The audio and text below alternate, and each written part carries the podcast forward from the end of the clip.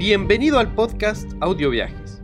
Soy el Fran Sepu, médico, motociclista, buzo, viajero, pero sobre todo amante de la aventura. Junto a Juditova, mi compañero y coautor de este podcast, seremos tus anfitriones durante esta aventura. Te contaremos historias impresionantes alrededor del mundo. Escucharás entrevistas con otros viajeros y todo esto te ayudará para poder dar el primer paso que tanto deseas en este mundo de los viajes. Puedes encontrar todos los episodios, las transcripciones, notas del espectáculo y mucho más entrando a voyageyama.com slash podcast. Bienvenidos, súmense a esta aventura. No te olvides, si te gusta el blog o el podcast, considera apoyarnos con una pequeña pero generosa contribución mensual en nuestra página de Patreon. Con esto tendrás acceso anticipado a nuestros episodios y serás reconocido como mecenas en nuestra página web. Podrás hacernos algunas donaciones si así deseas en nuestra página www.voyageyama.com y busca más información. Dejaremos el enlace en la descripción de este episodio y por supuesto agradecemos su participación. Eso nos permitirá poder seguir adelante. Buenas, buenas mis queridos amigos de Audio Viajes, ¿cómo están ustedes? Hoy les tengo una invitada extraordinaria. Vamos a estar hablando con Fernando Ocampo. Su Instagram es arroba Fair Adventure Life. Ella es de la República de Colombia y nos va a contar algunos detalles súper buenos. Estuve obviamente viendo, como decimos vulgarmente, sapeando su Instagram y la verdad es que me fascina su moto, me fascina cómo la personalizó, me fascinan los paisajes y algunas aventuras que de seguro serán muy interesantes para ustedes. Bienvenida, Fer, ¿cómo estás? Oli, Oli, ¿cómo están? ¿Cómo les ha ido? Muchas gracias a ti por invitarme a este espacio y qué bacano poder compartir con ustedes todas esas experiencias de la vida moto, la que yo le llamo así. Genial, es que realmente uno cuando es motociclista apasionado se queda con eso. Fernanda, cuéntanos, ¿de dónde eres? Bueno, yo soy de Colombia, exactamente del departamento de Cundinamarca, en la capital, Bogotá. Perfecto. O sea, eres Rola. Así es, soy Rola. Muy bien. ¿Cuándo empezaste a andar en moto? Bueno, yo empecé a andar en moto a los 16 años como una solución de transporte. Yo vivía en una finca y para poder ir a estudiar requería transporte, entonces me, me dieron una moto y empecé a andar en ella. Digamos que todo empezó por ahí, como una solución de transporte, pero ya después se fue volviendo como, como un vehículo de libertad, por decirlo así. Claro que sí. ¿Cuál fue tu primera moto? Mi primera moto con, con la que aprendí literal, o sea, yo ni siquiera, o sea, yo dije, ¿cómo se meten los cambios de esto? Entonces, uno para abajo y para arriba. Bueno, una XTZ. Mentira, es una XTZ 125 de Yamaha linda, indestructible además. Así es, me queda, me queda súper alta, entonces cada vez que quería dar vuelta nu al suelo. Muy bien. Y entonces, ¿cómo fuiste evolucionando? Ahí diríamos, como diríamos vulgarmente, ahí te picó el bichito de la moto. Así es. ¿Y cómo fue que decidiste ir cambiando, que te fuiste apasionando con las motos? ¿Cómo fue? Bueno, después decidí comprar mi, mi, mi, primera moto, ya digamos con, con, mi sueldo, con mi salario, y me fui por una 135. Digamos que en ese momento a mí me gustaban mucho las motos tipo naked. Entonces, eh, con ella empecé a viajar, hice mis primeros viajes largos. El primer viaje largo fue como de ocho horas. Y digamos que el, el subir de cilindrada se debió a tener mayor respuesta del motor y mayor comodidad. Entonces, la siguiente moto fue una Pulsar 220, después tuve una Honda CBR 250 y ahora con la Versys 300. Extraordinaria, que de hecho la Versys 300 encuentro que es una moto perfecta. Acabamos de hacer este fin de semana un viaje de 1700 kilómetros con un amigo. Bueno, varios amigos. Iban los grandes, BM 1200, Triumph, Triumph 1200. Iba mi amigo en la um, Versys 300 y yo en mi KLR 650. Y la verdad, es que la Versys no les pide ningún favor, en absoluto. La moto anda fantástico, carga, sube, baja, tierra extraordinaria. Además, me gusta mucho cómo dejaste tu moto, o sea, la personalizaste hermosa. Vayan a verla al Instagram, Fair Adventure Live. ¿Cómo hiciste todo eso? ¿Qué, qué, qué, qué, pasó con eso? Dijiste, esta no, no, así original no. Pues bueno, de hecho, Bagira, que es el nombre de mi moto, ella es mi segunda. Y ¿Cómo, cómo se llama? Disculpa, Fer. Dime. ¿Cómo se llama tu moto? Bagira. Bagira. la, la selva. Perfecto, muy bien. Porque era toda negra, entonces era la pantera negra. Ahora es la pantera. muy bien. Y entonces llega un momento en tu vida en el que dices, quiero viajar, quiero aprender a, empezar a hacer viajes. Em, creo que este momento es, es un momento que nos suele pasar a todos como en búsqueda de libertad, de paz, de cambiar el chip. ¿Qué te pasó a ti? Sí, digamos que yo siempre he sido muy eh, curiosa por descubrir lugares nuevos, por vivir experiencias nuevas. Y de hecho, mm, eh, me di cuenta que con los viajes de aventura, sobre todo, que es lo, con los que puedo hacer con mi moto, con la Versys 300, es decir, en, en, en terrenos off-road, es donde más se encuentran lugares lindos. Entonces, que la cascada, que los pozos, el río hermoso, las montañas, todo eso es lo que a mí me, digamos que me llena el alma y me hace querer comer y comer kilómetros encima de la moto buscando esos lugares. Maravilloso, wow. Es que bello, bello, bello. Y de eso se trata. Em, hemos tenido en audio viajes muchos viajeros que andan en todo tipo de motos.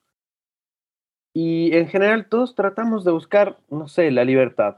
Yo que soy un fanático particular de las doble propósito, creo que no son buenas para nada. Es decir, no son las más rápidas, no son las más off-road, no son las, no son las mejores en nada, pero son buenas para todo. Entonces creo que es una moto que efectivamente, eh, este tipo de motos, las, las doble propósito, te permiten hacer lo que quieras. O sea, o bien puedes ir por asfalto, o bien puedes ir por tierra, pero cuando uno se va a la tierra es que se, cuando se pone más entretenido. Te vi cruzando en una, no sé, nosotros le decimos en una tarabita, te vi cruzando un río ahí con la moto cargada. ¡Qué locura! Cuéntanos de esa experiencia.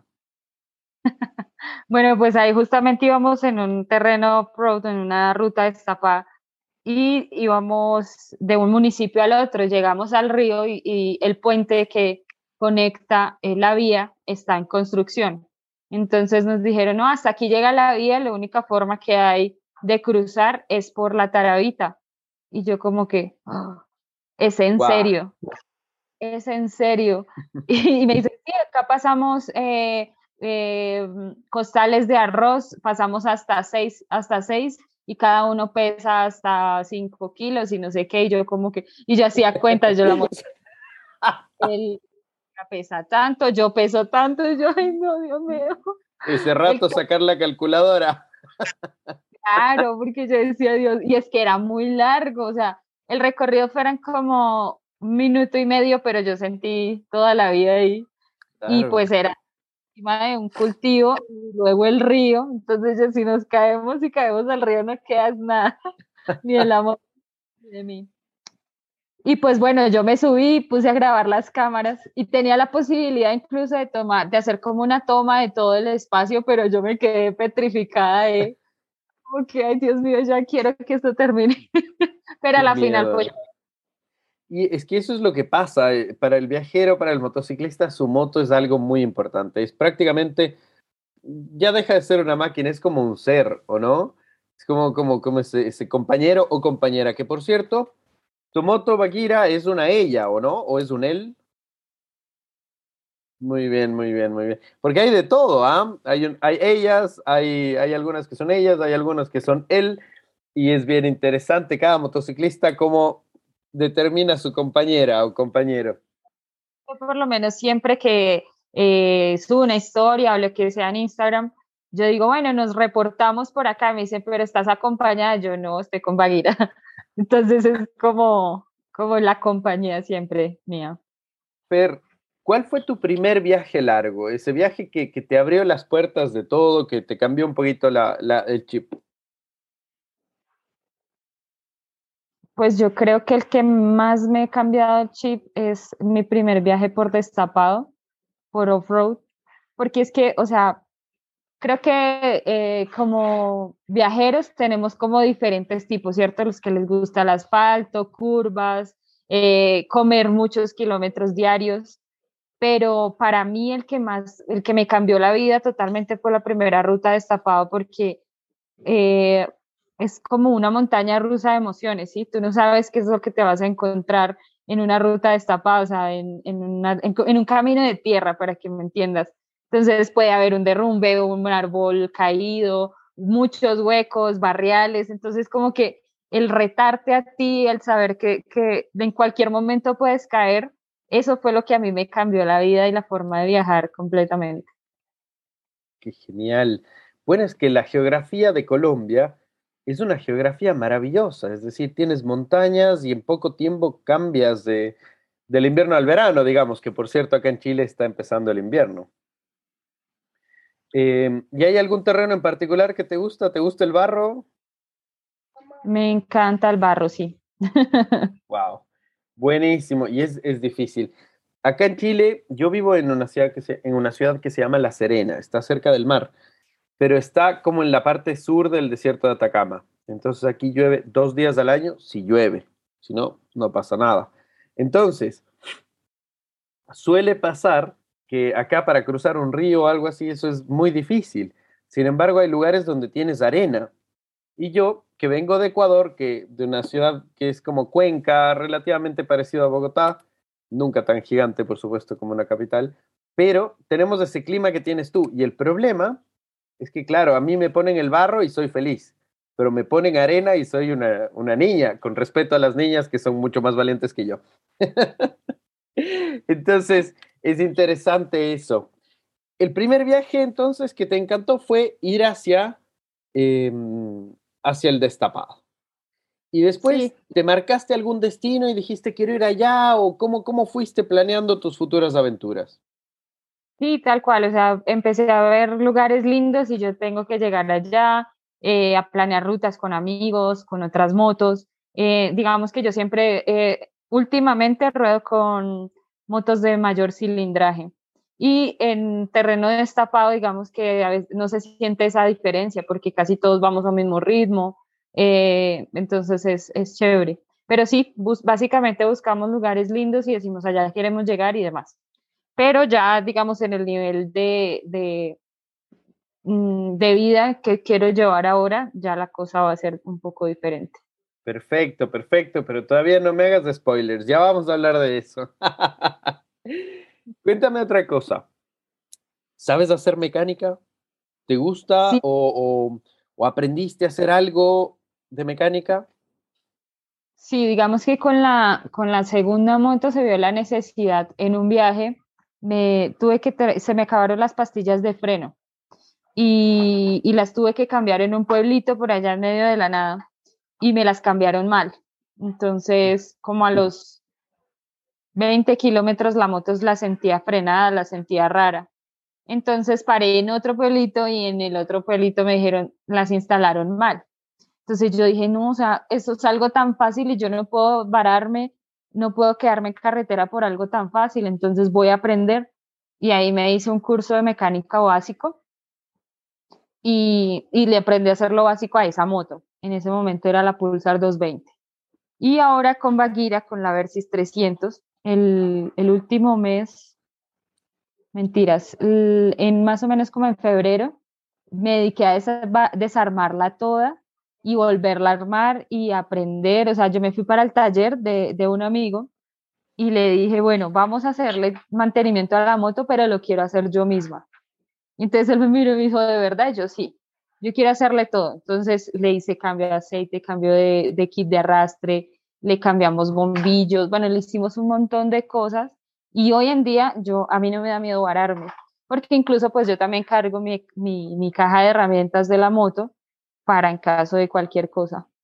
Perfecto, wow, muy bien. Y eso creo que se felicita porque muchas veces, bueno, hemos tenido viajeros que, a, los cuales, para los cuales les interesa mucho la mecánica, hay otros a los cuales viajan y la verdad es que no saben nada de mecánica y aún así son felices, y hay otros que en realidad un poco, un poco. Sin embargo, ya que... Lo que pasa es que, por ejemplo, en mi caso, que me gusta hacer eh, rutas destapadas, ¿cierto? A lugares recónditos donde tú en kilómetros no te vas a encontrar a nadie. Entonces, o, te le entregas a los gallinazos, a los, a los hermanos menores de los cóndores, o solucionas, ¿cierto? Entonces, ya que una vez en una ruta de verdad estaba en medio de la nada sola y eh, crucé como una canal y en esa canal se me enredó una maraña de pasto seco en todo el eje trasero. O sea, ni para adelante ni para atrás. Y yo fue madre, ¿y ahora que Entonces me bajé a jalarlo y no, eso estaba tan enredado que no, no, no podía. Entonces, listo, bajé la herramienta y con, una, con un serruchito de un multiusos que tengo ahí, lo saqué y ya. Entonces, donde no hubiese llevado herramienta, allá me embalo. Y, y, desde que me varé, me encontré con una persona como a las dos horas. O sea, imagínate. Entonces, creo que es algo absolutamente necesario. Totalmente, totalmente. Ahora bien, ya que veo que te gusta hacer algo de mecánica, o bueno, ya que has aprendido, ¿cuál es tu herramienta favorita? Es decir, esa herramienta que tú estás saliendo de paseo y dices, ah, me olvidé de esta, no, no puedo salir, me regreso a buscarla. ¿Tienes alguna favorita? Tengo dos. Muy bien. Uno, como una navaja multiusos que tiene hasta pinza. Perfecto. Y el compresor de aire. Ah, mira, qué interesante. Y el compresor, pero tú sabes desarmar la llanta, sacar la cámara, el tubo, no sé cómo le dicen en Colombia, eh, el neumático, no sé, lo que va dentro de la cosa dura. Y desarmar todo eso es un show. Yo nunca he podido. ¿Y cuando viajas, viajas con cámaras o con tubos de repuesto? Caos, dime. Cuando viajas, viajas con cámaras o con tubos de repuesto o con parches. Con cámaras y con parches, porque uno nunca sabe. ¿Y te pasó alguna vez que te quedaste tirada por eso? No, nunca, gracias a Dios. Qué bueno, qué bueno. Ahora bien, la verdad es que... Estaba en, en ruta destapada y yo iba manejando perfecto. Cuando salí al asfalto, ahí ya sentí la moto como yo, ay Dios mío. Yo decía, ojalá sea que me pinché y no que haya dañado las cunas de la dirección, las... Los rodamientos, sí, los rodamientos de la dirección. Y, y, paré y exactamente, estaba sin, sin, aire, entonces con el compresor eché aire y llegué a un, a un montallantas, no tuve que hacerlo yo misma. Por eso te digo que para mí es tan importante el compresor, porque con eso me puedo evitar el tener que yo sentarme a hacer todo el proceso. Perfecto. Claro, todo el tema de cambiar y todo, pero aunque saber es súper importante. Oye, por ejemplo, tú, el, ajuste de cadena, el kit de transmisión, esto que todos tenemos que hacer cada mil kilómetros y que te toca tirarte al piso porque te toca, ¿lo haces? ¿Te gusta? Del 1 al 10, ¿qué tan cuidadosa de tu moto dirías que eres? Siendo 10, así temática, que no se me ensucie. Y siendo uno, ah, no, me, no me importa. No me importa lo ah. que le pase. Estamos de ensuciarla. Yo, a mí me encanta verla sucia. Y yo por encuentro, o sea, de hecho, en Instagram siempre saben que, o sea, siempre ven mi moto sucia. Es muy raro que la vean limpia.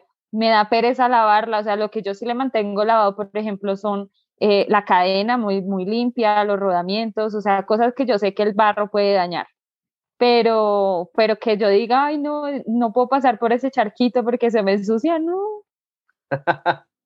Fantástico. Ahora bien, llegó el momento. Cuéntanos cuál va a ser tu próxima aventura. ¿Qué tienes en mente, Fernanda? Bueno, próximamente me voy para la aventura más grande de la vida. Bien, bien. Me dedico a la vida nómada. Eh, la idea es, digamos, recorrer todo el mundo, pero voy a iniciar por mi casa, por mi país. La idea es recorrer cada uno de los departamentos con sus municipios, conocer todos esos lugares recónditos y bellos, pero a su vez en el camino la idea es hacer trabajo social. Eh, digamos que esto se, se apoya atrás de un proyecto que se llama eh, Aventurando, que es Aventura Transformando de mi fundación que se llama Adventure Life. Entonces, digamos, en palabras eh, castizas o para que las entiendan, vamos a hacer un voluntariado permanente por todo el país y, el mundo. Perfecto. Yo soy trabajadora social, llevo más o menos 12 años trabajando en el, en el medio. Entonces, digamos que creo yo que cuento con todas las herramientas para poder aportar a estas comunidades, pero realmente voy es con hambre de, de aprendizaje, ¿sí? O sea, de llegar a esos lugares, aprender esas experiencias, eh, conocer ellos qué solución tienen para X problemática y ya cuando tenga todo esto decir, bueno, yo puedo aportarles de esta y esta manera o, o simplemente aprender, que eso ya es una ganancia enorme. Claro, totalmente. Oye, me parece fantástico. Fernanda, por favor, ¿nos puedes repetir? Tu fundación se llama Adventure Life. Ajá, sí, así es. Y eh, la iniciativa se va a llamar Aventurando. Aventur-ando. Es. Perfecto, perfecto. ¿Y dónde te pueden, los amigos que nos escuchen acá a través de audio viajes, dónde te pueden, dónde pueden ver toda esta iniciativa y dónde te pueden seguir, además de tu Instagram? No, pues próximamente va a ser por redes, eh, Instagram, Facebook, así tal cual, Adventure Life. En Instagram sí estoy como Fer Adventure Life. Y en YouTube, porque la idea es hacer una serie con todo esto. O sea, vamos a hacer eh, una serie con cada uno de los lugares a los que vaya, las iniciativas sociales que, que trabaje, digamos que la idea es poder documentar todo esto y mostrarlo al mundo, porque, mm, por ejemplo, acá mi país, mi país es muy golpeado por el tema de la guerra, ¿cierto? Del narcotráfico, del conflicto armado. Entonces, un poco mi idea es mostrar que más allá de eso hay cosas bellas, ¿cierto? No solo los paisajes, no solo la comida, no solo los lugares, sino hay personas que están luchando día a día por mejorar sus condiciones de vida en sus territorios, ¿sí? Por mejorar la calidad de vida de sus compañeros. Perfecto, claro, maravilloso. Y en realidad me parece súper lindo porque tú como trabajadora social tienes para hacer maravillas. Es decir, los trabajadores sociales siempre tienen, o sea, para hacer todo tipo de maravillas y eso es eh, súper lindo y yo creo que vas a sumar mucho. Entonces, primero quieres recorrer Colombia y luego te vas a ir para el norte, te vas a ir para el sur. ¿Qué pretendes hacer? Desde ya, bienvenida en Chile, por supuesto. Ay, muchas gracias. Bueno, la idea es salir por el Amazonas, por Leticia, hacia Brasil. Y de Brasil ya va el lado ese que es oriente, oriente del continente y subo por el occidente. Perfecto te vas a dar una vuelta muy bestia. Qué bien. te digo, no es un viaje con fecha de regreso, o sea, si yo quiero demorarme un mes en un espacio, me quedo un mes, o sea, ya me dedico completamente a, la vida nómada. Maravilloso. Cuéntame una cosa, y para esto, ¿tienes el auspicio de alguna empresa? ¿Te están ayudando? Eh, ¿Algún, algún tipo de, mm, de empresas, de cosas de moto, Kawasaki, qué sé yo? Pues por ahora, la verdad, no he tocado muchas puertas. Sí se han sumado algunas empresas de indumentaria para motociclistas y para la moto también, como por ejemplo protecciones para la moto, eh, para mí como drivebacks y ese tipo de cosas, pero seguimos buscando apoyos Igual yo creo que el proyecto apenas empiece a andar, apenas empiece a mostrar los resultados tangibles y reales, yo creo que se van a unir muchas empresas y vamos a ver con toda la energía, digamos que por ahora es más una iniciativa propia, me muevo vendiendo cosas como, como con de la marca. Entonces, por ejemplo, llaveros de Adventure Life, eh, cuellos, bueno, no sé cómo le llamen en, en, Chile, lo que uno se pone debajo del casco. Perfecto, sí, los buffs exacto, de Adventure Life. La idea también es vender jersey o camisetas de, de Adventure Life. Y pues bueno, como es fundación, también buscando donantes, buscando empresas que se interesen en el proyecto. Digamos que aparte de querer eh, aprender en estos lugares, estoy apalancando una metodología que se llama Golombiao, que es una metodología muy chévere porque utiliza el fútbol y el deporte como excusa para promover ejercicios de participación, de equidad de género, de transformación de conflictos. O sea, mueve un montón de cosas con un balón. Y el, el fútbol, sí, sí, yo creo que sí lo de saber, es el, el, el deporte más de amado. Los deportes. Sí, no es el 90% de la población que le gusta el fútbol, no es, no es, no es más. Entonces, eh, la idea es a través de, desde el fútbol generar procesos de, de, transformación en esas comunidades.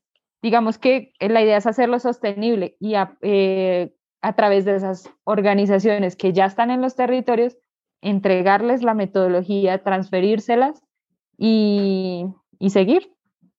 Wow. Entonces, ese proyecto puede ser apalancado por empresas, por eh, organizaciones más grandes también sin ánimo de lucro y ya, pues digamos que como es, es ese proceso. Maravilloso. Desde ya te felicito y te deseo todos los éxitos. Cuéntame una cosa. Eh, cuando empezaste a andar en moto, vamos a hacer un, un rewind. Cuando, uh -huh. cuando empezaste a andar en moto y en general, y esto es un poco para los amigos que quisieran iniciarse en algo de esto, en, en, los viajes, en las motos. ¿Cuál dirías tú que fue tu dificultad, tu mayor dificultad y cómo la resolviste? Mm. Veo que igual muy difícil no habrá sido porque tú eres, por lo visto, una, una mujer que soluciona fácil las cosas. es que eso te iba a decir, porque para mí todo es una aventura, o sea, todo es divertido, o sea, si nos varamos, pues bueno, sentémonos aquí a esperar a que nos desvaren, o aprendamos a desvararnos, o que nos llovió, pues es, rodemos con lluvia, bueno, no sé.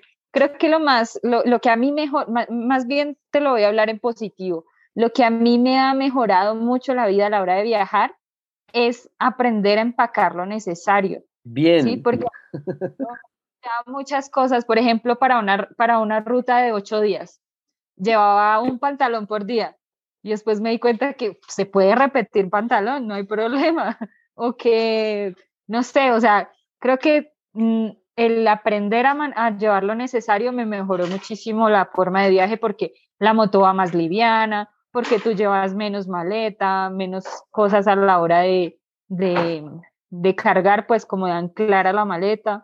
Entonces creo que ese sería como uno de los, los tips más grandes. Perfecto. Y por ejemplo, si yo mañana estoy empezando y te digo, mira, Fer, sabes que yo quiero empezar a viajar, ¿qué consejo me darías? ¿Lleva poco equipaje? No, algo más. es como lleva tu mente abierta, disfrútate cada cosa que la ruta te, te muestre, cada cosa. Y eh,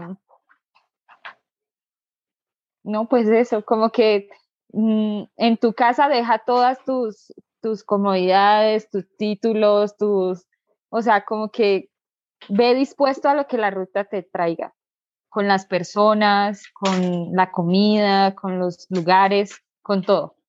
Y disfrútalo, ya. Ese es el consejo más grande. O sea, no puedo decirte, consíguete la mejor moto, cambia de cilindraje, o anda con X casco o con X protección, porque eso a la final es, es, es algo que va dentro de nuestras posibilidades, tanto económicas como, como también de, de sueño, por decirlo así pero a veces lo que nos limita es ese, ese como, ay, pero es que yo no duermo en tal lugar, o porque es que a mí no me gusta comer tal cosa, y ni siquiera la has probado y ya estás cerrándote a la posibilidad de, de vivir cosas nuevas. O que no hablo con extraños porque de pronto me van a robar. Y no resulta que ese extraño solamente quiere apreciar tu, tu moto y conocer tu experiencia y también compartir la de él. Tal cual. Wow, me parece, es que me encanta. Ya me están dando ganas de coger la moto e irme, qué terrible.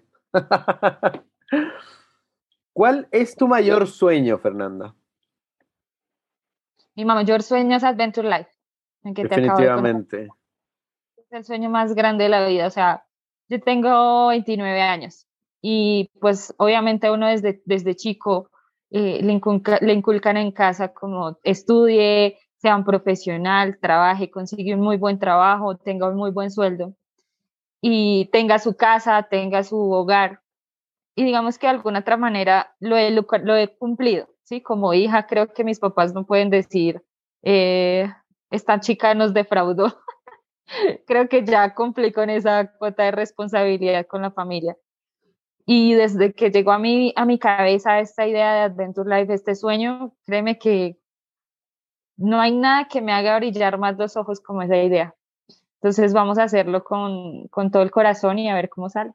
Maravilloso, qué lindo, qué lindas palabras. La verdad es que qué lindo, porque muchas veces uno se queda y dice, no, ¿qué dirán, mi, qué dirán mis familiares? ¿Qué dirá la gente? Y vas postergando tu sueño en pro de complacer a las otras personas y esto es muy habitual. Em, ¿Cuál es la moto de tus sueños? La moto de mis sueños es la Africa Twin, pero aprendí a que la moto de los sueños es la que uno tiene. Y en este momento la moto de mis sueños es Baguira y la que me va a llevar a cumplir mi sueño que es Adventure Life. Maravilloso, maravilloso. Bueno, de hecho a mí también me encanta la, la Africa Twin, tengo que ser sincero, pero creo que en caminos de tierra y así me parece que podría ser mucho para un soltero. Creo que... para alguien como yo que mide 1,59, sí va a ser algo complicado. Claro, claro, claro. Wow. ¿Cuál es el lugar de tus sueños? Es decir, tú hace un rato me acabaste de decir que quieres primero recorrer tu país y luego quieres salir a recorrer el mundo. Entonces, cuéntame ojalá unos cinco lugares de la primera parte, de Colombia.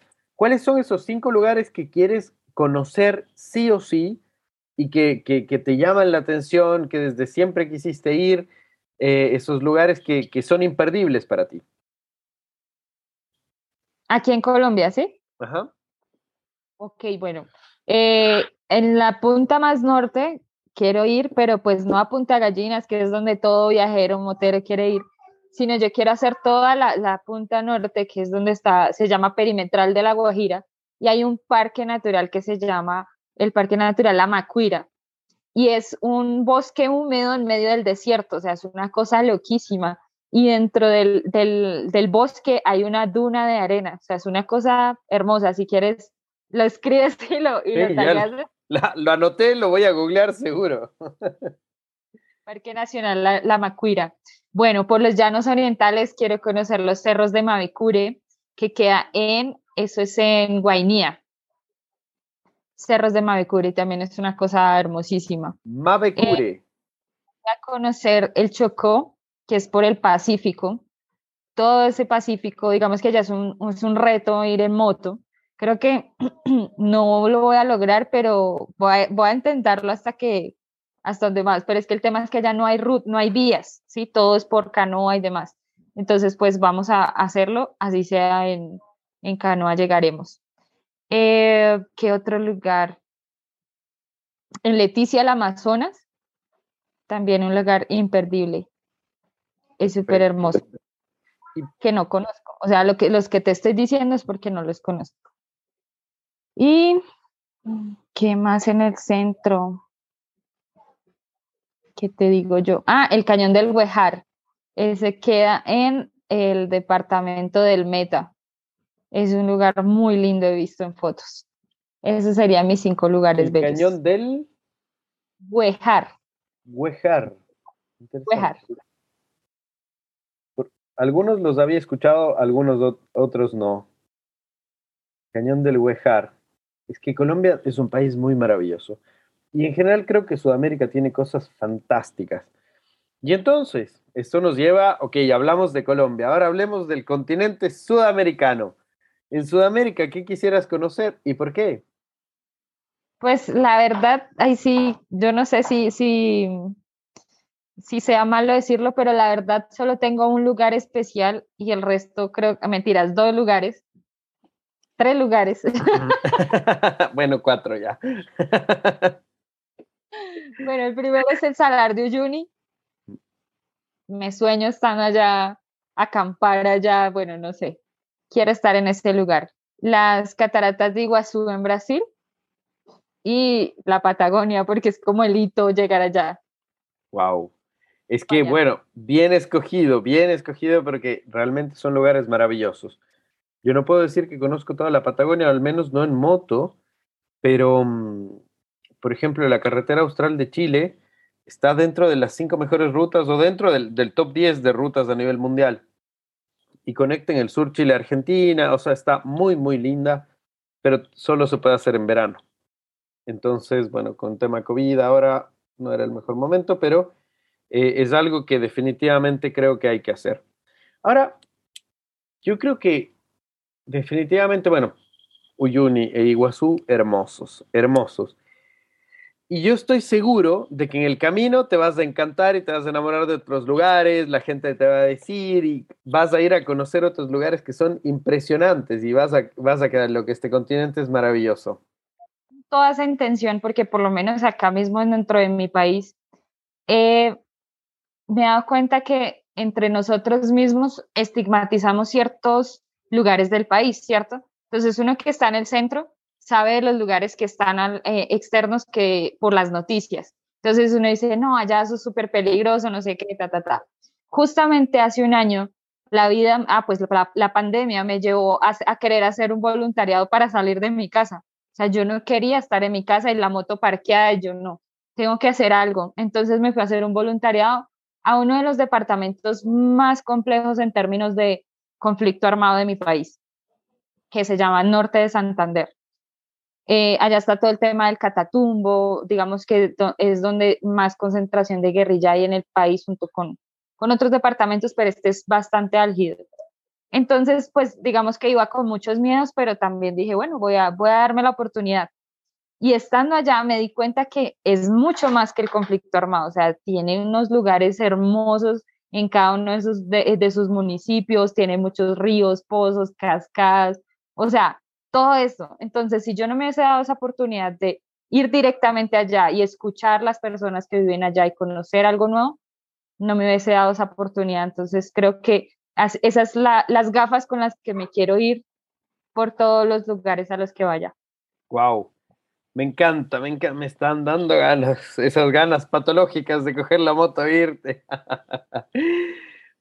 Pero ya que tocamos este tema, y ya que voy a, eh, voy a Llama, que es nuestra página web y audio viajes, están hechos en general para, para aventureros y para gente que quiere aprender del mundo. Eh, vamos a tocar quizás un tema un poco más sensible, pero mucha gente dice que Colombia es ultra peligroso, que Colombia tiene justamente el tema de la violencia, del narcotráfico, de la guerrilla, etcétera. Y tú que ya has recorrido gran parte, que has estado justamente ahí, como dicen vulgarmente, donde las papas queman, ¿qué nos puedes decir al respecto? O sea, ¿realmente evítelo o todo lo contrario? Yo te puedo decir, es, es una realidad que existe, ¿sí? El conflicto armado existe, no solo en Colombia, sino yo creo que en todo todo el continente. Y el consejo que yo le puedo dar a un viajero es, haga caso, o sea, si tú haga te encuentras... Caso. Sí, haga caso, es, es lo más básico. Si tú te encuentras un letrero que dice, por favor, transite sin casco, pues hágalo, ¿sí? Si te, si hay lugares donde se encuentran ese tipo de advertencias, pero es porque los actores armados eh, necesitan identificar la persona. Y pues cuando tú eres viajero se nota hasta en el olor que eres viajero, ¿sí? Claro, claro se meten contigo. Ellos te van a preguntar, ¿tú por qué vienes acá? No, pues quiero conocer este lugar. Porque cuando somos viajeros también sabemos para dónde vamos, ¿cierto? Entonces queremos conocer, eh, voy para los cerros de Mavicure. Ah, ok, listo. Que le vaya bien. No transite después de las seis de la tarde. O sea, hable con las, ¿sí? habla con las personas y haga caso. ¿sí? Ese es el único consejo que yo doy. Porque a los viajeros con los viajeros jamás se meten, antes lo ayudan a uno. Yo me he visto en unas situaciones. Es que esto es lo que quiero saber. Vamos allá, cuéntamelo todo. Una vez me metí por allá en, hay un, de pronto has escuchado este lugar que es el Río de los Siete Colores en la Macarena Meta. por supuesto, cómo no. Es uno de los imperdibles de tu país. Ese lugar eh, es muy chévere, no solo por el lugar al que vas a visitar, sino por la ruta. La ruta es eh, bueno, no sé, si sigue Charlie Cinewan, él le dice berenjenal, yo le digo mierdero. Es un mierdero. Hay barro por donde quieras. Entonces yo me metí por esa ruta en la Pulsar 220 con llanta pistera, ¿no? O sea, la niña detrás de todo es cerca. No hace caso, por eso ah. dice haga caso. no, pero mira que las recomendaciones eran no vaya que usted ya no va a salir. Ya, perfecto. De hecho, caso me he perdido una de las aventuras más grandes de mi vida motera. Y, y, no era porque por el tema de seguridad, sino que porque era una niña en esa moto y con esas llantas, ¿sí? Perfecto. Es, digamos, un tema de cultura. No estabas preparada para eso. Exacto. Sin embargo, lo logré. Salí de allá con mi mierda. Me, me digamos, muy difícil, pero lo logré. bueno, entonces, en uno de esos salió X grupo armado y me ayudaron. O sea, ellos me ayudaron a levantar la moto, incluso a pasarla por un barrial y me dijeron, ¿usted para dónde va? Yo voy para tal lado. Me dice, ¿por qué no se devuelve? Usted está loca, eso aquí para allá está peor. Y yo le decía, no, o sea, yo solo saber de los, los mierderos que ya había pasado, yo no me iba a, a devolver. O sea, yo prefería irme a la ciega. O sea, voy para Cayo Cristales. Wow, y te ayudaron, no tuviste ningún problema. Y, porque además iba sin comida, iba sin agua, ellos me ayudaron. Entonces, por eso te digo, con los viajeros no se meten, digamos que su lío, su conflicto es muy interno y no es, no, incluso ese tipo de actores, hay sectores del país eh, antes que cuidan sus, las comunidades, ¿sí? Son como, ejercen el, el, la labor del Estado y creo que me pueden estar ahorcando por decir esto, pero son quienes cuidan a las personas que están en esos territorios alejados y olvidados por nuestro Estado y nuestro gobierno nacional. Entonces, digamos que el hecho de tú poder vivir este otro escenario eh, te abre a ti la, la, la, perspectiva enormemente, ¿sí? Porque te das cuenta que las cosas no son como los medios lo dicen o como las noticias lo dicen. Claro. Es que muchas veces es eso. Eh, mucho se habla o se dice al viajero, mira, no vayas a Colombia, o si vas a Colombia, eh, no vayas a estos lugares. Y yo he escuchado, y no he ido a Colombia en moto, pero he escuchado en infinidad de ocasiones que te dicen, oye, mira esto, mira el otro. Y yo cada vez que hablo con mis amigos de Colombia, motociclistas de Colombia, me dicen más o menos lo mismo que tú. Y en general, em, Claro, el típico miedo del gringuito, qué sé yo, es el que le secuestren o que esto, que lo otro y así, pero quisiera pensar que no es tanto así. ¿Has tenido alguna otra experiencia de esas? No, para nada. O sea, a veces uno se encuentra retenes de personas eh, civiles, pero con botas. Y ya te preguntan, ¿para dónde vas? Para tal lugar. Ah, bueno, que le vaya bien ya. O sea, es muy, Claro, pero están estos retenes. Y esto te lo puedes encontrar principalmente en qué zonas. Para que, para el amigo que nos escucha, principalmente dónde podrías o sea, dónde podrías toparte con algo así y en caso de que quisiera evitarlo, ¿cómo lo haría? Eso se encuentra muy remotamente porque de todo lo que yo he viajado en este país, si de caso me ha pasado una o dos veces y ha sido entre municipios. Ya. Eh, principales, que es por donde por lo general los viajeros se mueven, entre ciudades principales y demás, jamás pasa eso, jamás.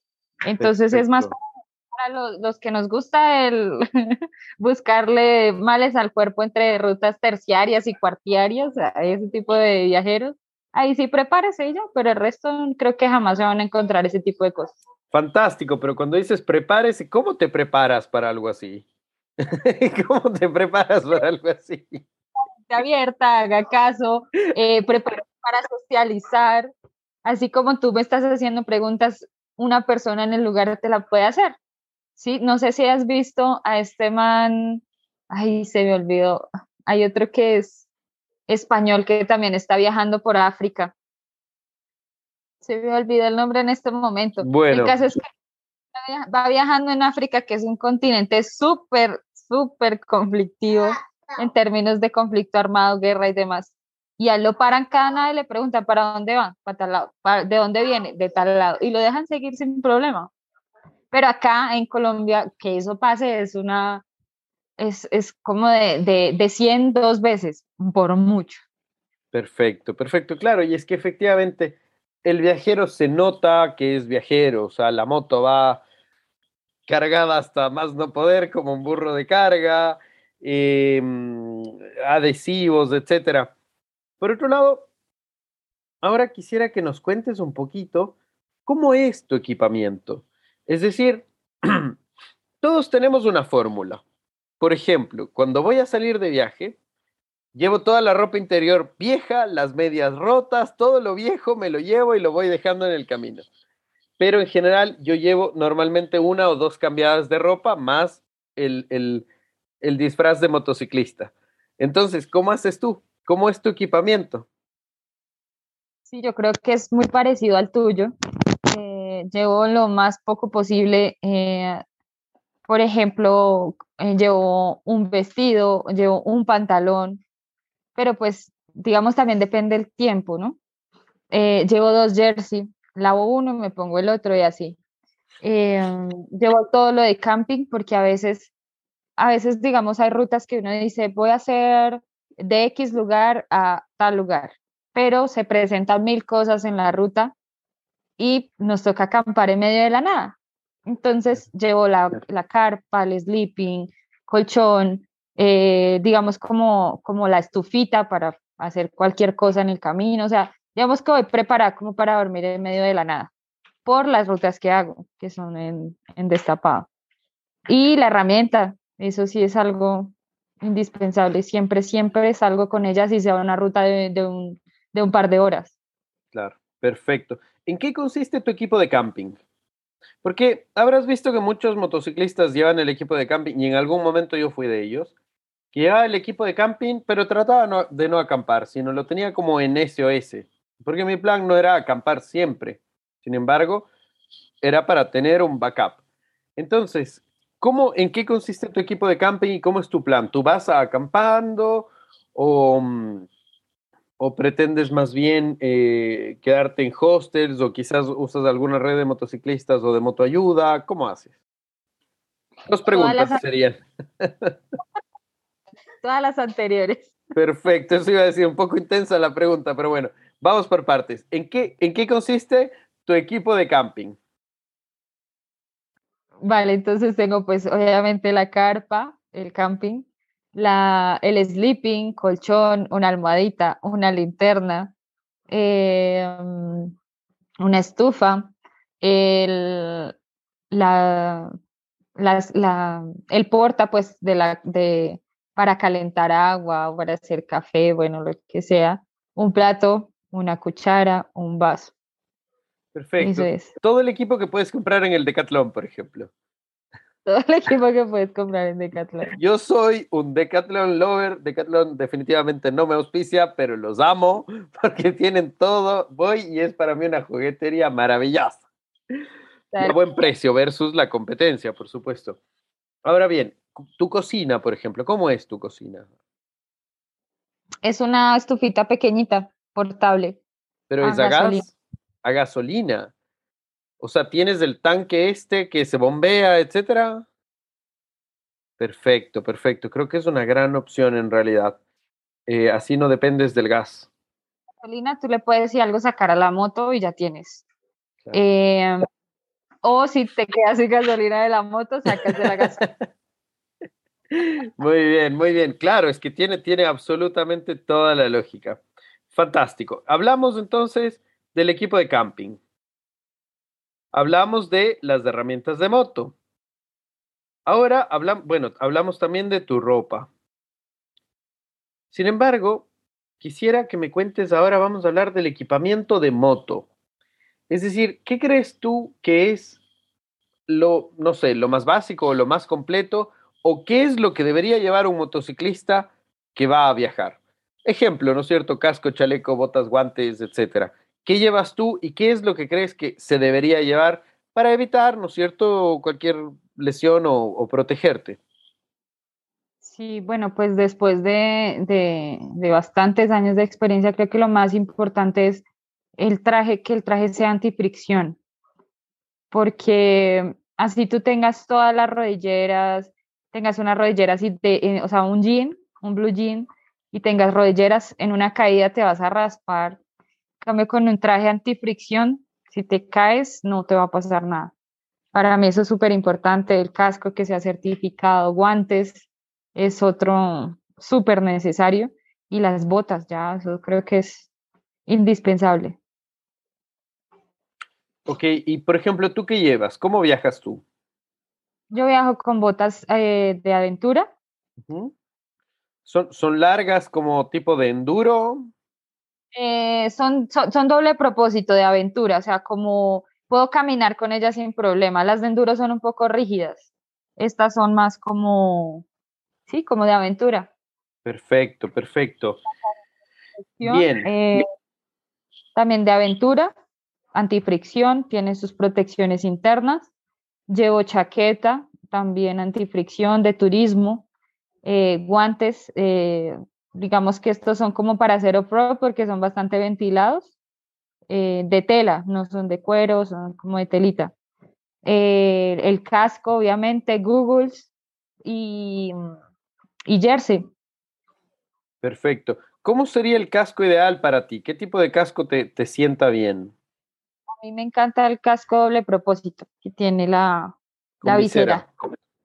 Con visera y con la, ¿cómo se llama? El visor, visera y visor. Perfecto, perfecto. Bien. ¿Y cuál crees tú, por ejemplo, usas faja? Sí, yo uso faja lumbar para viajes largos. Eso te ayuda a tener bastante soporte en bastante soporte en la espalda. Perfecto, perfecto, perfecto. Listo. Entonces nos queda solo un tema. Y este tema va en relación a, a Baguira. Baguira, para los amigos que se acaban de enchufar a la, conversación, Baguira es su moto. Una Kawasaki Versys 300, hermosa moto. En realidad me parece fantástica.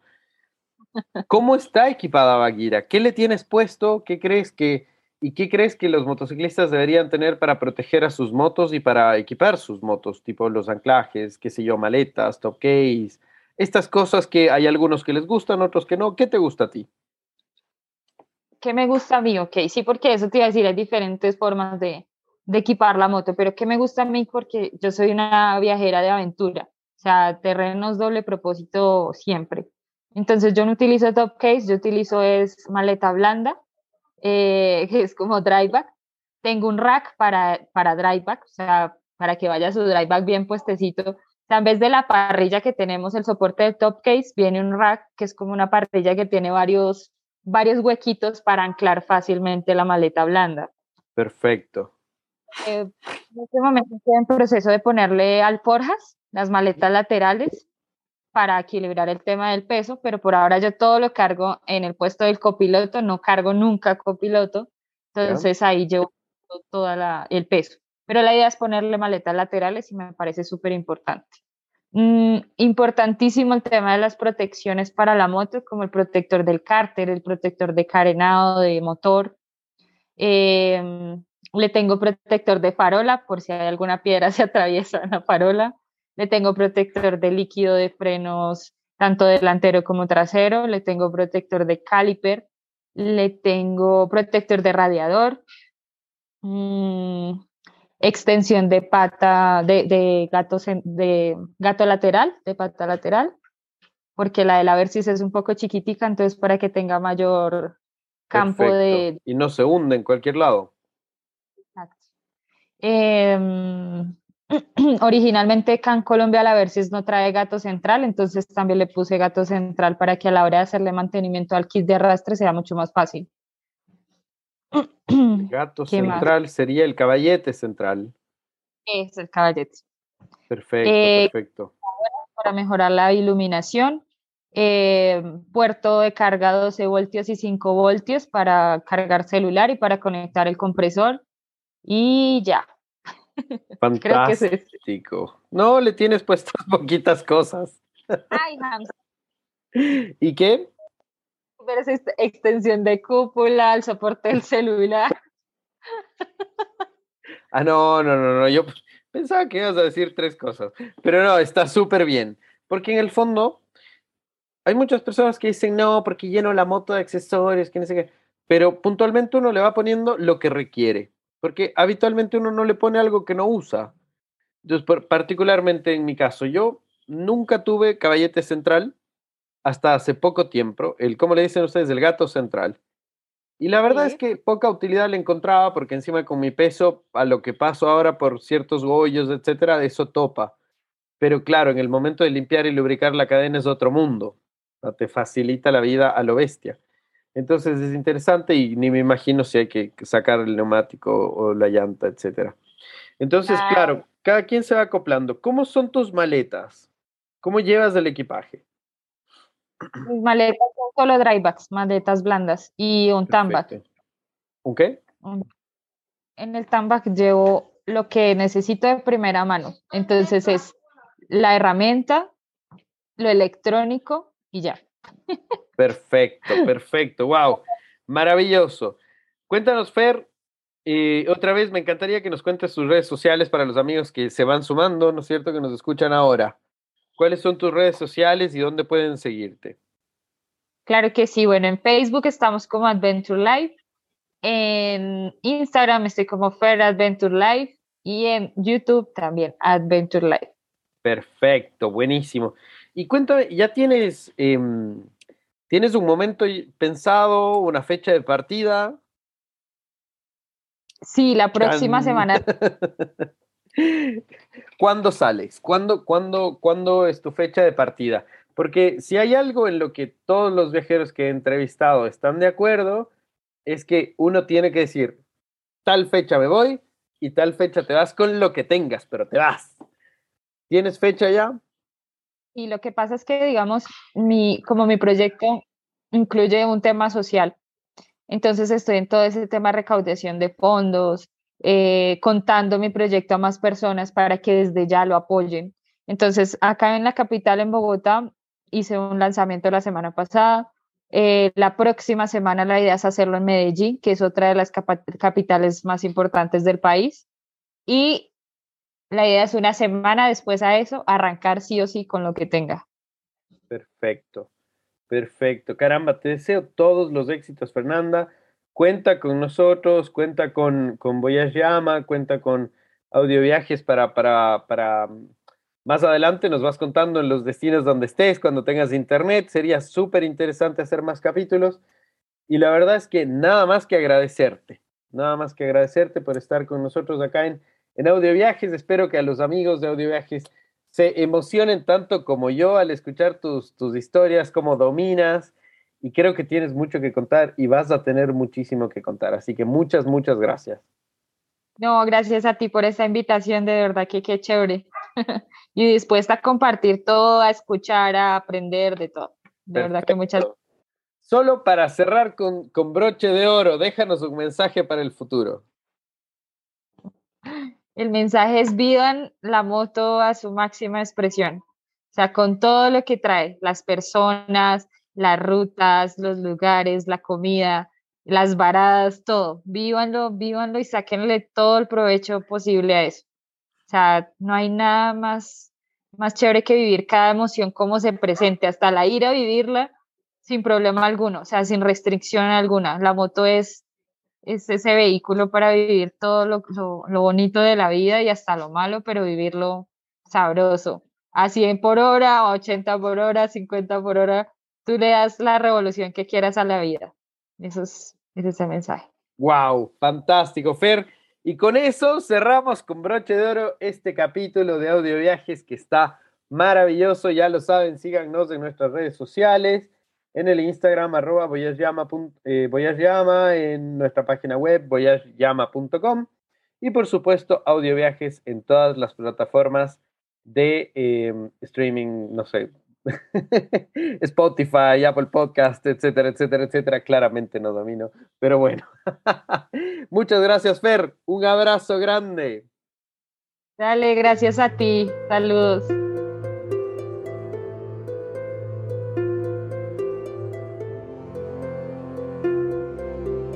Gracias por habernos acompañado en esta aventura. Esto es todo por hoy. Esperamos que lo hayas disfrutado tanto como nosotros. Recuerda, puedes ver más historias, entrevistas y contenido entrando en la página voyageyama.com. No olvides hacer clic, suscribirte y visitar nuestro blog. Hasta el próximo episodio. Te esperamos con muchas más aventuras, viajes y anécdotas.